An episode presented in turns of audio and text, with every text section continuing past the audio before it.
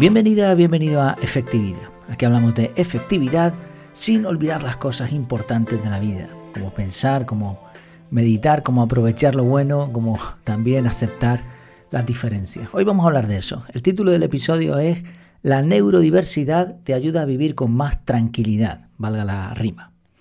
Básicamente el mundo, lo que nos rodea, es uno, es una sola cosa, por decirlo así. Los átomos que lo componen y su situación en el espacio es única. Y esto no es algo relativo, es así y punto. Lo que pasa es que nuestra percepción es distinta. Y esto provoca que dos personas vean un mismo color de forma diferente según el ángulo desde el que estén mirando.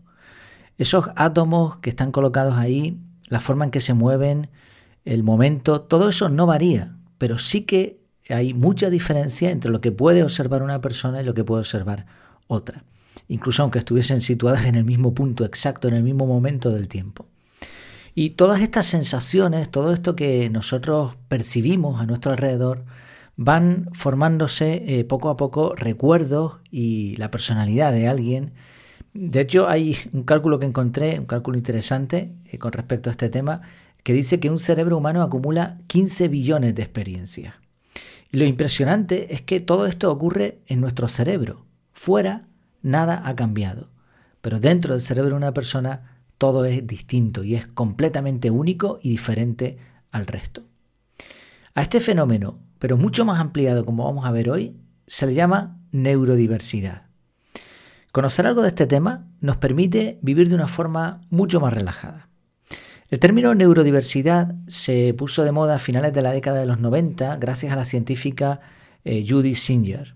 Lo aplicó al autismo, pero también a, otras divergencias neurológicas como el TDAH, la dislexia, la discalculia, el retraso madurativo, etc. Si estás dentro de unos parámetros estándar, es decir, si tus neuronas, tu cerebro funciona de una manera típica, pues se te llamará neurotípico. El resto serían neurodivergentes. Y al conjunto de las personas diferentes, neurológicamente hablando, se les llama neurominoridad. Y ojo porque no estamos hablando de algo que se pueda comprobar físicamente, por lo menos no se ha conseguido en la mayor parte de los casos, sino estamos hablando de formas de manejar el cerebro, de formas de funcionamiento de las neuronas distintas a la mayoría, al conjunto. El punto de esta terminología es que no habla de problemas o de fallos, sino de diferencias. Es verdad que cada uno es diferente al otro, pero hablamos de comportamientos, de formas de manejar el cerebro típicas. Cuando se sale de ese estándar, entonces no es un problema, sino una diferencia. Tú funcionas así y el otro simplemente funciona de otra manera. Esto sería la, divergencia, la neurodivergencia muy, muy, muy resumida. Desde el punto de vista de lo que comentábamos en la introducción, todo esto tiene sentido porque la realidad no ha cambiado. Lo que cambia es nuestra percepción, que es completamente única. Y en vista de esto, los que defienden esta postura piensan que no deberíamos curar este tipo de enfermedades, porque de hecho no son enfermedades, en muchos casos son difíciles de modificar. Por ejemplo, una persona autista siempre será autista. No deberíamos intentar curar eso, sino más bien aceptarlo. De hecho, esto es lo que abogan los que defienden esto de la neurodiversidad. Una postura interesante que va un punto más allá es no solo aceptarlo, sino adaptar el entorno a las diversidades neurológicas, en vez de forzar a la persona a un entorno único o únicamente preparado para las personas neurotípicas. En la Wikipedia encontré algunos puntos a favor están centrados en el autismo, pero también en otras neurodivergencias. Primer punto. No se dejaré, por cierto, los enlaces en, en las notas del episodio. Dice, el primer punto, no se ha demostrado que el autismo sea el resultado de un factor patológico, como un virus, un tumor, una lesión u otros parecidos.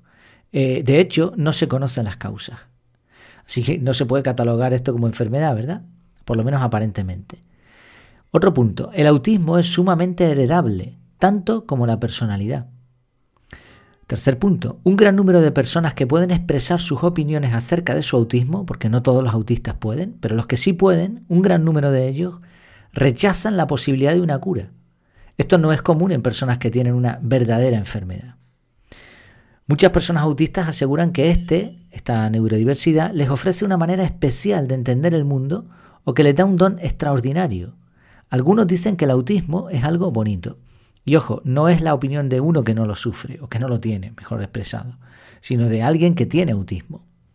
Otro punto. Existe evidencia de que muchas personas autistas tienen ciertas capacidades cognitivas en mayor grado que la población general. El autismo no parece afectar la esperanza de vida de una persona, este punto está interesante, y el término neurodiversidad deja un impacto más positivo que con desorden o trastorno en cuanto a lo que se refiere a la autoestima de estas personas. Esto es fácil de entender. Una persona que tiene autismo y que tiene eh, comprensión de lo que le dicen o de lo que sucede alrededor, pues no le va a hacer tanta gracia que le digas que tiene un trastorno a que le digas que es neurodivergente. Así como vemos, ya hemos escalado un poco en esta especie de, de escalera, mm, ya no hablamos de un trastorno, de una enfermedad, sino que ahora hablamos de simplemente diversidad neurológica, que yo creo que se puede tratar así perfectamente. Y hay puntos a favor, también hay algunos en contra, ¿no? Le puedes echar un vistazo ya a la Wikipedia. Pero vamos a ir todavía un poquito más arriba. No solamente se puede catalogar esto o, o definir o tratar como algo que no sea una enfermedad, sino más bien una diversidad, sino que se puede aprovechar. Y encontré un artículo de la BBC con una, una serie de empresas que aprovechan las genialidades o las divergencias de este tipo de personas. Una que me llamó la atención de todas las que aparecían ahí es la Oficina Central de Comunicaciones del Gobierno británico. Eh, destaca que en su equipo existe una mezcla de mentes. Y en un comunicado de esta agencia de inteligencia Decía, sin neurodiversidad no seríamos el GCHQ, no serían, no serían quienes son. Ojo porque esta agencia de inteligencia y seguridad es la encargada de proveer información al gobierno y a las Fuerzas Armadas del país. Y aprovechan las mentes distintas. Otras empresas aprovechan las genialidades de algunas personas diferentes. Incluso otras empresas adaptaron software para personas con dislexia cuando se dieron cuenta ¿no? de que podían conseguir que la persona trabajara no solamente a un ritmo igual, sino incluso en muchas ocasiones mejor que una persona neurotípica. Otras empresas dedicadas al arte buscaron mentes creativas, otras elaboraron guías para un ambiente de trabajo relajado y propicio para la neurodiversidad. A mí todo esto me recuerda a series como The Good Doctor o Scorpions, donde gracias a una mente o a un conjunto de mentes que piensan de forma muy diferente, se consiguen cosas extraordinarias. ¿Cuál es la conclusión de todo esto? ¿Por qué este tema?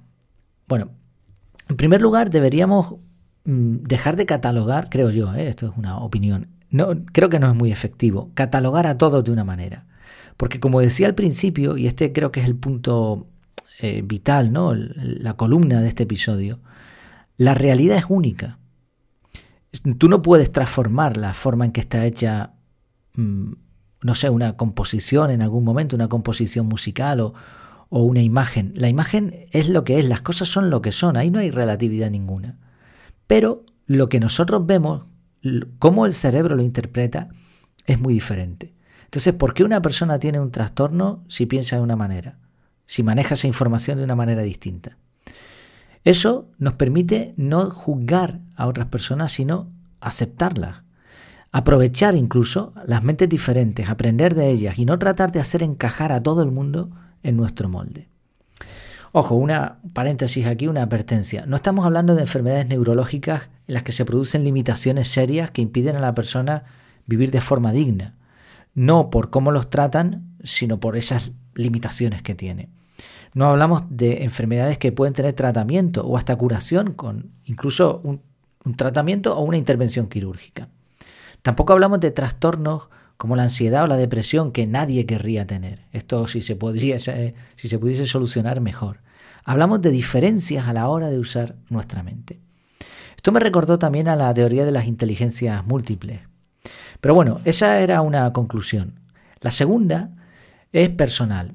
La mayoría de nosotros, tú que estás escuchando este episodio y que seguramente te consideras alguien friki como yo, la mayoría de nosotros no entramos en la neurodivergencia tal y como está Eh, quizá no lleguemos al autismo o no lleguemos a dislexia o otro tipo de cosas, aunque estoy seguro que un alto porcentaje de los que escuchan este, este podcast eh, tienen alguna de estas características.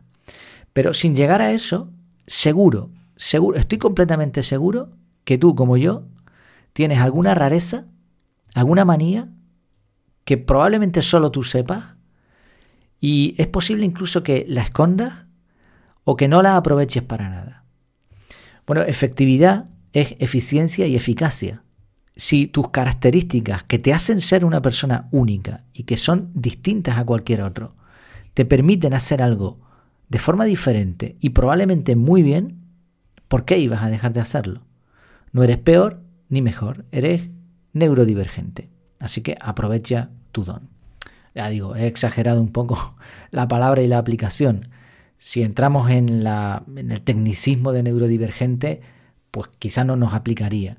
Pero si entendemos el concepto, probablemente lleguemos a la misma conclusión que llegué yo al estudiar este tema, y es que todos somos neurodivergentes.